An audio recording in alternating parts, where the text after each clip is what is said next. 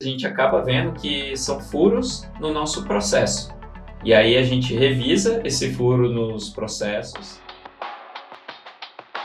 Está começando mais um episódio do Officeless Talks, um podcast sobre como tornar sua equipe officeless, ou seja, adotar o trabalho remoto e ter uma empresa que funciona independente da localização das pessoas. E hoje a pergunta é: o ambiente remoto é mais propício a falhas ou as falhas que existem apenas ficam mais visíveis e mais evidentes quando a gente está trabalhando no ambiente digital.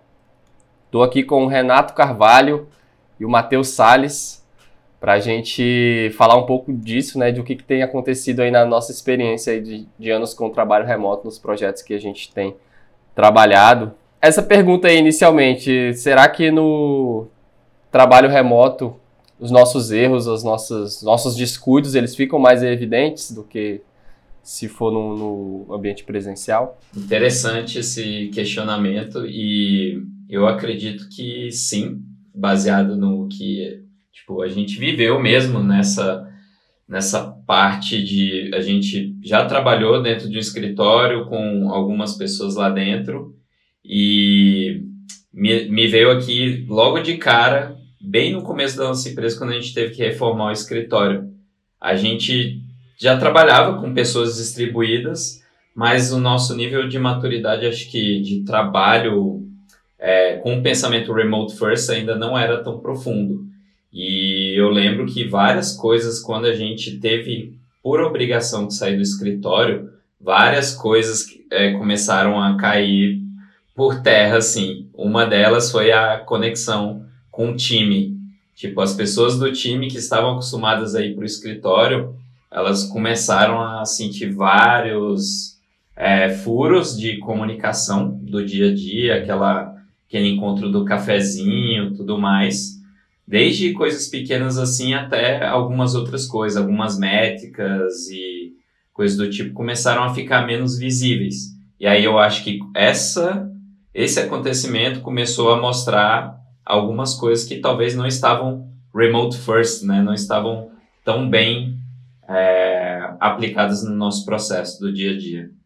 Então, sim, cara, acho que acaba expondo aí muitas coisas que podem ser melhoradas. Perfeito. Eu vejo que tem um pouco dos dois, na verdade. Então, se a gente, a nossa cultura, ela vai ser potencializada no remoto. Então, se a gente tem coisas que já poderiam estar melhores no ambiente presencial, isso vai ficar ainda mais evidente no remoto. Só que o problema é que muitas vezes por já trabalhar num ambiente presencial, às vezes a gente nem sabe que algumas coisas poderiam ser melhores. E aí quando a gente vai para o digital, quando a gente vai para o remoto, aí parece que o remoto é o problema. Quando na verdade algumas dessas coisas é, apareceram assim, tava, às vezes estava na nossa cara o tempo todo e a gente não via. Então às vezes fica parecendo que o remoto é o problema. Então tem essa potencialização dessas coisas que vão aparecer, vão ficar mais evidentes no remoto, mas eu concordo também com o Renato na minha visão, o ambiente remoto ele é mais sensível, sim. Então, os erros eles, eles vão aparecer de forma mais fácil. Não dá para você mascarar muitas coisas. E o ambiente remoto por si só ele já exige um pouco mais do que o, o ambiente presencial, mais disciplina e mais comunicação. Então, por si só, se você vai deixando algumas dessas coisas de lado, especialmente a comunicação, é provável que a gente tenha algumas falhas, retrabalho, coisas que a gente poderia evitar com alguns cuidados básicos. Então, ele é um ambiente sim mais sensível, por isso que assim, a gente conseguindo focar nas partes certas, logo desde o início, a gente já consegue reduzir bastante essa, essas falhas, essas possíveis falhas mas é um pouco dos dois. É, o bom é que, que quando vai todo mundo para o remoto, que é o que está acontecendo, a gente está gravando aqui agora em abril de 2020, né? Estamos no meio da pandemia. Tempos de Covid. É, da pandemia aí do Covid e muitas milhões de pessoas foram trabalhar de casa, né? E várias equipes se tornaram remotas de uma hora para outra. E talvez uma um efeito colateral imediato é que todo mundo já sente as dores ali do que não estava tão bem resolvido, talvez. Né? Isso pode ser sobre como que funciona a nossa tomada de decisão, como que funciona o se a informação realmente ela é transparente, né? Algumas informações da empresa elas estão transparentes para as pessoas ou existem pessoas que são detentoras da, da informação. Isso no, no ambiente remoto fica muito, muito visível, mas ter contato com essas dores também nos ajuda a entender que a gente precisa resolver e serve para a gente ir apertando esses parafusos e melhorando. E falando, é, eu acho que tem duas camadas aí. Uma da comunicação mesmo, da, da nossa forma de comunicar, e a outra os processos. É, é, muito importante a gente, a gente ter os processos bem definidos, porque senão é, é bem provável que as falhas vão acontecer. Quando a gente consegue fazer alguma área, algum, algum, alguma atividade funcionar como uma máquina mesmo, onde a gente já sabe o que, precisa ser feito ali no início, como que a gente vai processar aquilo e o que, que vai sair no final, é, as coisas vão ficando mais automáticas, a gente vai criando também um entrosamento entre a equipe, né? Aquilo, quando cada um já sabe mais ou menos o que está fazendo, o que, que precisa acontecer em seguida e qual o resultado que a gente vai ter ali no final. Mas se a gente não tiver, junto com esse processo muito redondo, a comunicação também bem feita, tem grandes chances de uma coisinha ou outra ali passar e essa falha vai ficar evidente, porque está é, tá impactando diretamente no, no resultado do que a gente está fazendo. Né? Exatamente, e algo que a gente faz aqui no Office, a gente busca sempre procurar alguns padrões existentes no trabalho, às vezes atividades novas que a gente tem começado a fazer, e aí a gente começa a fazer repetidamente, a gente começa a perceber esses padrões para já criar processos, já criar checklists, por exemplo, toda vez que a gente inicia um projeto novo, a gente já sabe é, várias coisas que precisam ser feitas. Então a gente mapeou tudo isso que precisa ser feito, é, a gente tem um checklist, toda vez que um projeto novo começa, a gente já começa com essa checklist e a gente vai fazendo as coisas e dando check. Então isso é bom, inclusive, porque a gente permite que outras pessoas do time possam participar disso então, até a parte que estava falando de ter um detentor de informação, se eu às vezes estou de férias uma semana ou estou impossibilitado de estar à frente daquele projeto ou com outras demandas, é, vai ser muito mais fácil para outra pessoa assumir isso. Às vezes eu posso trocar uma ideia com ela, às vezes só passar de forma geral alguma informação, mas assim, nem precisaria, na verdade. Tá? A gente já documenta tudo, o ideal é já ter tudo isso documentado para a gente conseguir deixar isso acessível e deixar as outras pessoas seguras também em executar aquilo. Então, sempre quando a gente identifica esses padrões, a gente já cria esses processos. Isso não impede erros, mas isso assim reduz muito, reduz muito a possibilidade de erro. E, além disso, quando não tem padrões, quando às vezes está cada um fazendo de um jeito, a gente tenta parar e definir algum processo para não ficar naquela, né? Um tipo de atividade que cada um vai ficar fazendo de um jeito e tal. E aí isso fica muito mais difícil da gente controlar, da gente dar manutenção no futuro. Então a gente está sempre criando e implementando esses processos para a gente seguir. Isso facilita bastante e reduz muito as chances de erro. Tem um exemplo bem prático aí de, uma, de, de, uma, de um método que a gente começou a utilizar até recentemente, né?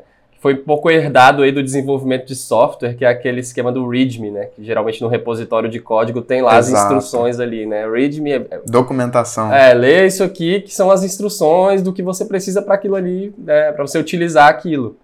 E a gente começou a utilizar em todos os, os projetos, ter ali um, como se fosse um index, né? Onde todas, todos os links importantes, materiais importantes que a gente precisa facilmente achar e acessar, vão estar naquele lugar e ali é como se fosse a nossa é, o nosso índice mesmo ali, né? E, e, é um processo ali simples, parece é uma, uma algo até óbvio, mas que já ajuda muito, né? Então, algumas práticas ali que a gente vai implementando que fazem com que a gente tenha menos chance de erro, porque serve também como esse checklist, né? Checklists salvam vidas. Exato, a gente tira, assim, elimina os erros e a gente tira também alguns ruídos de comunicação. Isso é muito bom para passagens de bola. É, tem algumas fases de projeto que eu ataco algumas coisas, por exemplo, que vão gerar muitos links de página. E aí, às vezes, fica no chat ali alguém perguntando: ah, qual que é o link para tal página? Qual que é o link para fazer não sei o quê? E aí, sempre essas paradas assim. Então, a gente criou isso então a gente já tem esse readme e a pessoa já sabe o que fazer. Ela vai chegar lá e muitas vezes nessa passagem de bola, pessoal, acabei de concluir a fase XYZ. Aí eu posso até mandar esses links no chat, over communication que a gente fala aqui. É, você pode até pecar pelo excesso da informação, mas não deixe de mandar. Então, mas aí a gente conclui, fala, olha, todos esses links estão certinhos lá no readme. E cada vez que a gente atualiza esse readme, pode gerar uma notificação ou a gente fala o que, que a gente adicionou lá. Então é um organismo vivo do projeto essa documentação então o projeto ele vai ter início, meio e fim, ele pode até acabar, mas pode ser que essas informações sejam mega relevantes daqui a um, dois, seis meses, e assim que a gente voltar Só de a gente acessar esse documento, a gente já tem tudo isso lá documentado. E isso é muito bom. No início pode parecer ser algo trabalhoso, e talvez até seja, mas é algo que a gente agradece depois por ter feito, porque se a gente não faz, o tempo que você perde depois para resgatar qualquer informação dessa, correndo risco muitas vezes de nem encontrar, dependendo de quão organizado ou bagunçado tá essa organização, é, ele é muito valioso. Então a gente sempre fala, cara, vale a pena investir um tempo em organização, em documentação. Então isso é muito bom. E uma coisa que a gente aprendeu nesse processo aí do README mesmo, de criar esse arquivo e esse índice, é de jogar a medida, jogar o, o documentar enquanto a gente está trabalhando naquele projeto, porque se você deixa para o final, é, tipo, acaba não. Sempre vão ter outras sai. coisas. Exato. Sempre vão ter outras coisas, vão chegar outras prioridades, então é até legal uh, que a gente, como equipe, né, é, foi acostumando a documentar enquanto a gente produz as coisas. Então, na parte ali da comunicação e tudo, agora nesse arquivo onde a, onde, onde a gente lista tudo, que todos os documentos e materiais que foram criados no projeto, é um processo que vai acostumando assim mesmo. E é uma outra parada que eu queria conectar aqui é trabalhar o você ir pro você trabalhar remotamente é uma nova forma de trabalhar.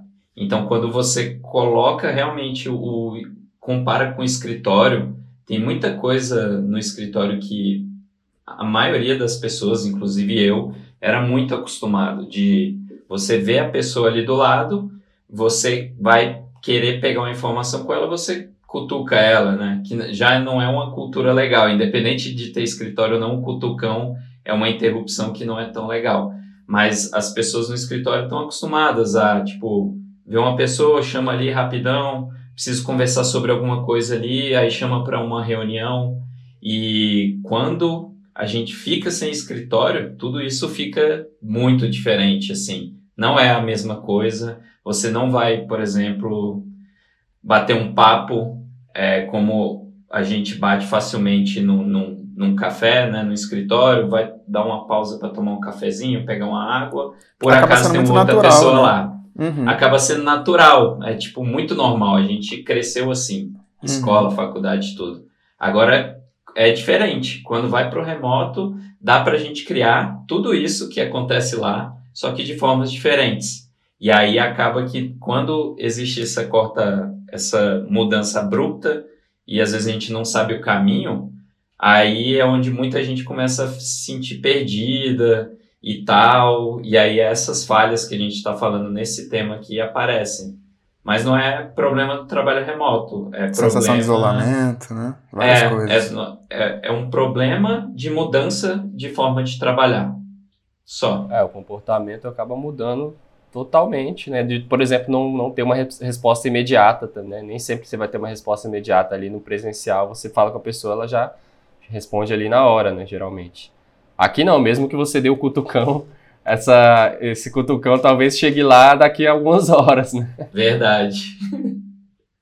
É, muitas vezes chat, a pessoa né? vai estar tá no computador, às vezes ela está ali trabalhando, só que ela está focada, às vezes ela tirou notificação, então ela vai ver daqui a um tempo. Então. O cutucão, o, o cutucão é a forma mais é, intrusiva e invasiva de todas, né? Que não é aquela como... que fura a fila da, da prioridade e chega primeiro que qualquer coisa, né? Quero nem saber tá o que tá rolando aí.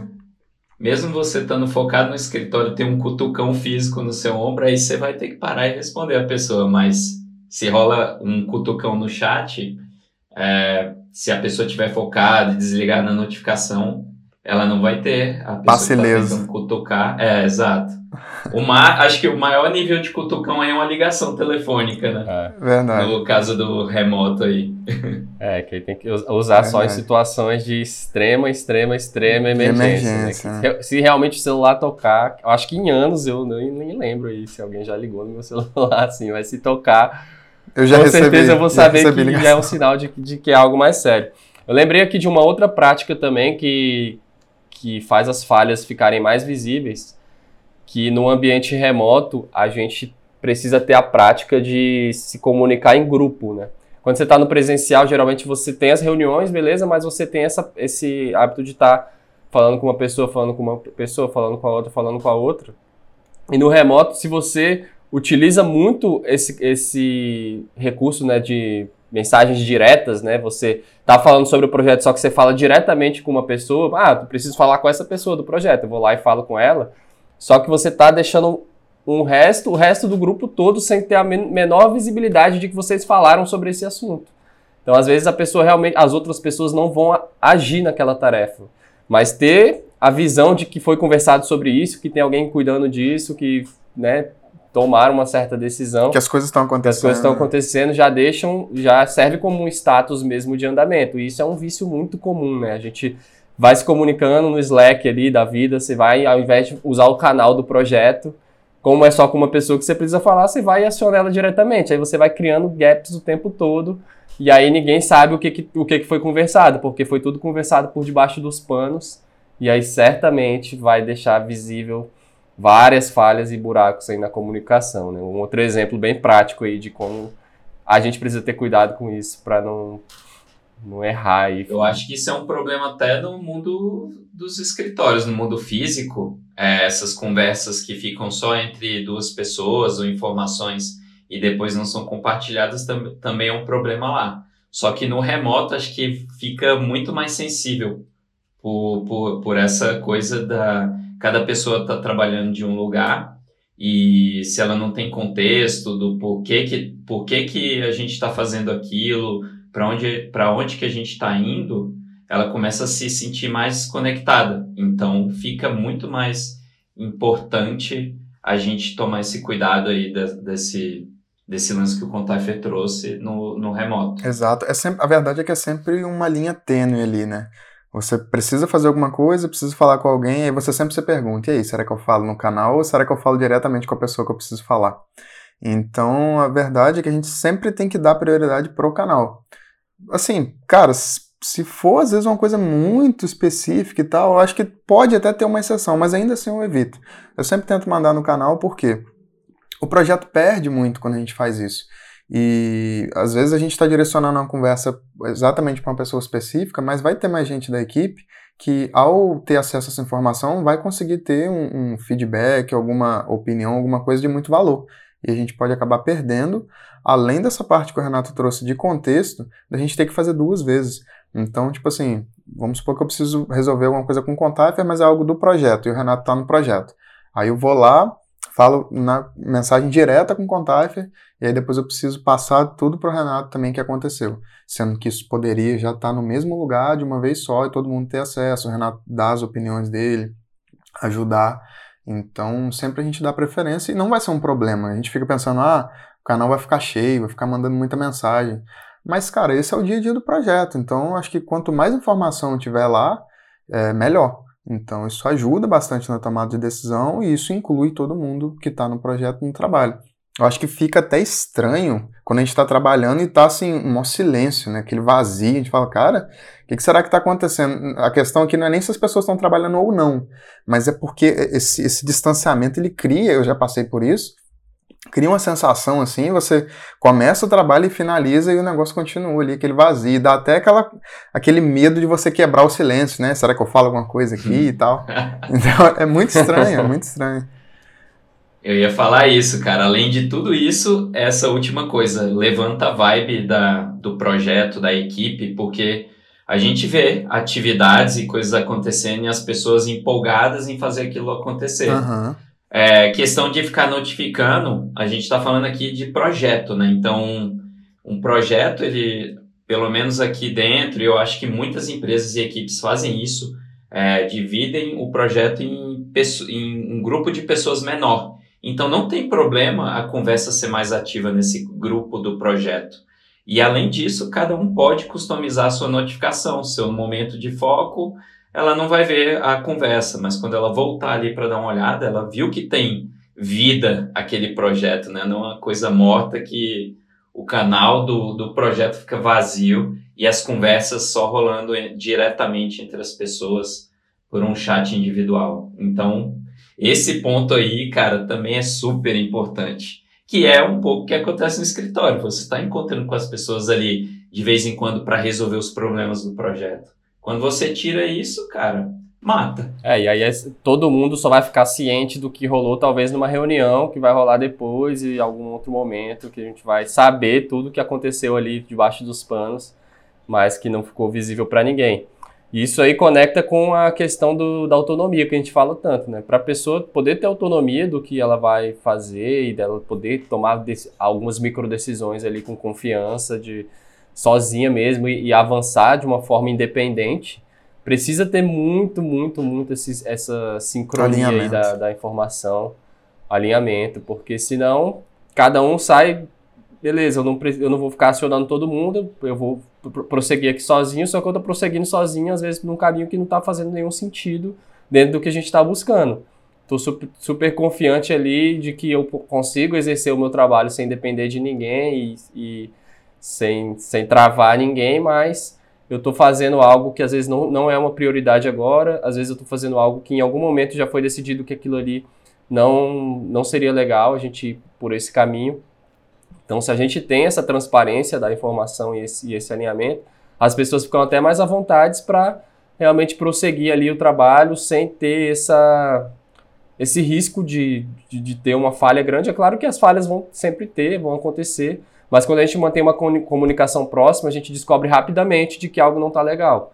Já descobre no mesmo dia, no máximo no dia seguinte ali, a gente já percebe que tem alguma ação ali que está desalinhada do que a gente está buscando e mantendo essa comunicação é, diária ali, por exemplo, a gente já consegue corrigir isso e manter todo mundo trabalhando alinhado, mesmo que não estejam no mesmo local e se falando o tempo todo, mas está todo mundo alinhado e em alguns momentos ali a gente vai é, fazendo fazendo esses pontos de contato e, utilizando também o momento que a gente tem junto, por exemplo, numa reunião, para tomar decisões e bater o martelo em alguma coisa que a gente precisa da opinião de todo mundo e tal. Aí beleza, a gente se junta ali, conversa e vê o que, que a gente decide. Uma vez que a gente toma as nossas decisões, todo mundo está é, distribuído novamente, pronto para avançar no projeto. Então a gente vai criando um certo, um certo entrosamento com o tempo também, né? A nossa forma de tomar decisões. Eu acho que tudo isso que acontece quando a gente está no trabalho remoto, que a gente pode é, falar que são falhas,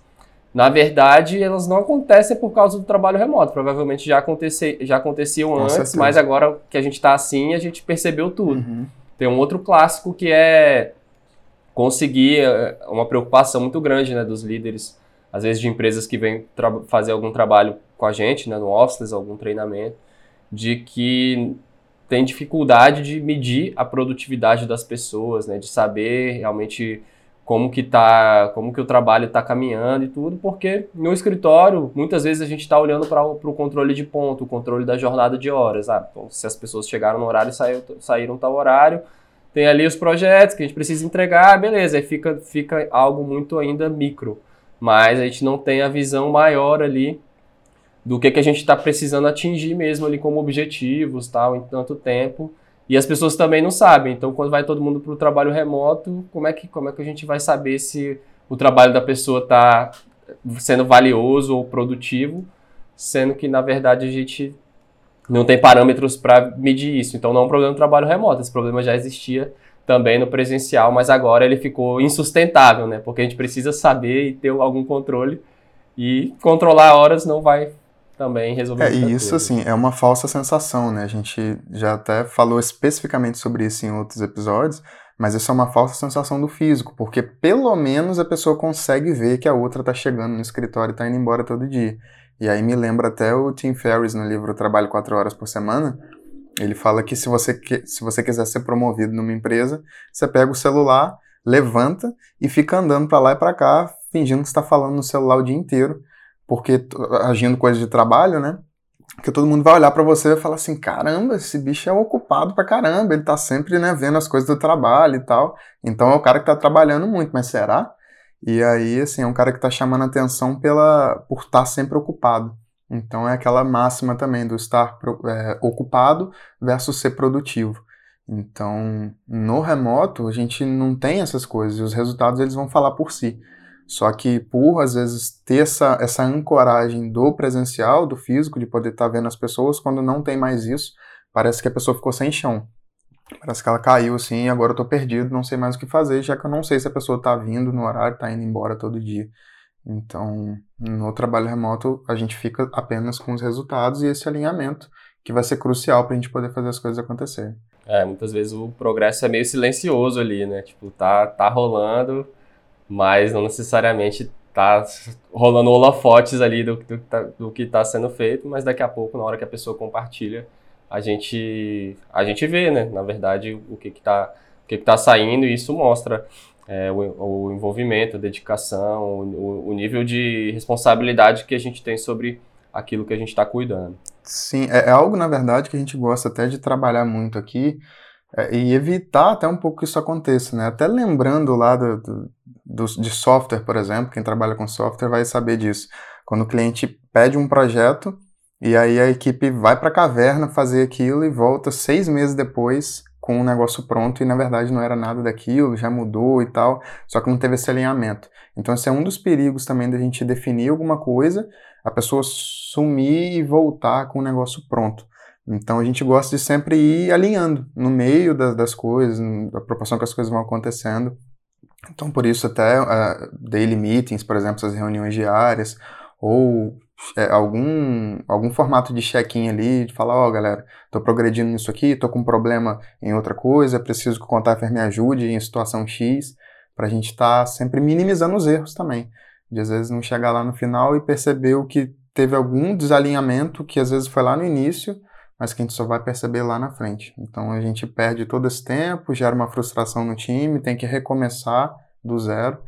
Então é uma forma também da gente conseguir equilibrar isso. É, o trabalho, o, o, o, trabalho remoto ele nunca está totalmente pronto, né? Eu acho que é legal dizer isso, que as falhas elas vão acontecer e é até bom que elas fiquem visíveis, porque a partir do momento que a gente vê tudo é como se a gente tivesse naturalmente ali já um diagnóstico de quais são as nossas maiores é, deficiências ali, talvez, né? O que, que realmente está pegando mais na, no, na nossa forma de trabalhar. É a comunicação que é é muito fraca, é muito é, limitada. São processos que a gente não tem, então as pessoas não sabem muito bem o que, precisa ser feito. São esses checklists, checklists que a gente não faz e aí acaba passando uma coisa ou outra ali sem fazer. É uma informação que não está acessível em algum lugar e aí cada pessoa tem que ficar acionando a outra para saber onde está o link tá, onde, onde que está um documento, um arquivo e tudo. Então quando a gente está nesse todo mundo distribuído e todo mundo sendo forçado a viver, essa, essa realidade, é até bom né, que a gente tenha essas falhas para poder ver aonde a gente precisa mexer, o que, que a gente precisa resolver para que o, o trabalho remoto funcione, mas isso não é um problema, né? Eu acho que a gente está sempre também melhorando, experimentando. Às vezes tem um processo que a gente acha que ele funciona super bem, e num determinado momento a gente já vai ver que não está tão legal, na verdade, e vamos tentar outra coisa, e é o que a gente também costuma fazer, né? Tá sempre é, tentando melhorar aí a nossa forma de trabalhar. Acho que isso acontece porque, cara, é, as empresas estão sempre em transformação. As coisas estão sempre mudando, o mundo está mudando o tempo inteiro e isso, a cada pessoa que entra na equipe, novos desafios vão acontecer. A cada projeto, a cada coisa que acontece dentro da empresa, uh, a gente precisa criar novos processos, adaptar, e melhorar. Então, acho que é uma evolução constante e o trabalho remoto acho que só vai estar tá evoluindo também a nossa forma de trabalhar e é um processo constante de evolução. Uma coisa que ajuda a gente bastante a fazer ver esses pontos, é, essas deficiências que o Contaf falou, é fazer retrospectiva nos projetos. Então, no final de cada projeto que a gente tem Aqui a gente faz uma retrospectiva para ver o que, que deu certo, o que, que não deu. E aí muita coisa a gente acaba vendo que são furos no nosso processo. E aí a gente revisa esse furo nos processos, prioriza o que, que a gente, né, dá uma olhada o que, que é importante ali, é, o que, que não é, o que, que a gente pode fazer agora, o que, que a gente pode fazer depois. E a gente faz essa, essa priorização e executa essa melhoria no processo. Então, o, utilizar algum método para revi, revisar o que está dando certo, o que, que não está de tempos em tempos é super importante. E aí, junto com essa retrospectiva de projetos, a gente também faz retrospectivas individuais com as pessoas da equipe. E aí a gente também consegue ver outras coisas que talvez a gente não vê na, na parte em grupo, né, nos projetos, nas equipes. Que aí, sei lá, pô, a pessoa especificamente ali está se sentindo desconectada por isso, por isso, por isso. E aí a gente acaba também podendo perceber outras coisas que a gente pode atuar como liderança para ajudar a melhorar individualmente o bem-estar e a sensação de pertencimento, produtividade das pessoas. E, e, assim, toda, toda situação ela tem seu lado bom, né? A gente está vivendo assim, um tempo mega difícil, que é esse tempo de pandemia, tempo de Covid-19, é, mas a gente já é, percebeu que o que, que acontece? Quando você tenta implementar o trabalho remoto de forma híbrida, parte dele acontecendo no escritório e parte das pessoas trabalhando de outras cidades, de outros lugares, é, ele pode acontecer sim, mas ele é bem mais difícil. Você precisa de bastante disciplina. Remote first, que é o conceito que o Renato comentou no início do episódio, é você priorizar o remoto. Se uma pessoa está remota, todas elas estão remotas. Então, o que, que essa situação toda trouxe? Todo mundo foi obrigado, de repente, a começar a trabalhar cada um das suas casas. E a gente não tem muita opção em relação a isso. A gente não vai para café trabalhar. Muitos escritórios não estão funcionando, a gente não está com acesso a isso. E por que, que isso é bom? a gente coloca todo mundo na mesma linha, assim. É, é, muito mais igualitário. A gente tem gestores, colaboradores, lideranças, todo mundo tendo que trabalhar da mesma forma.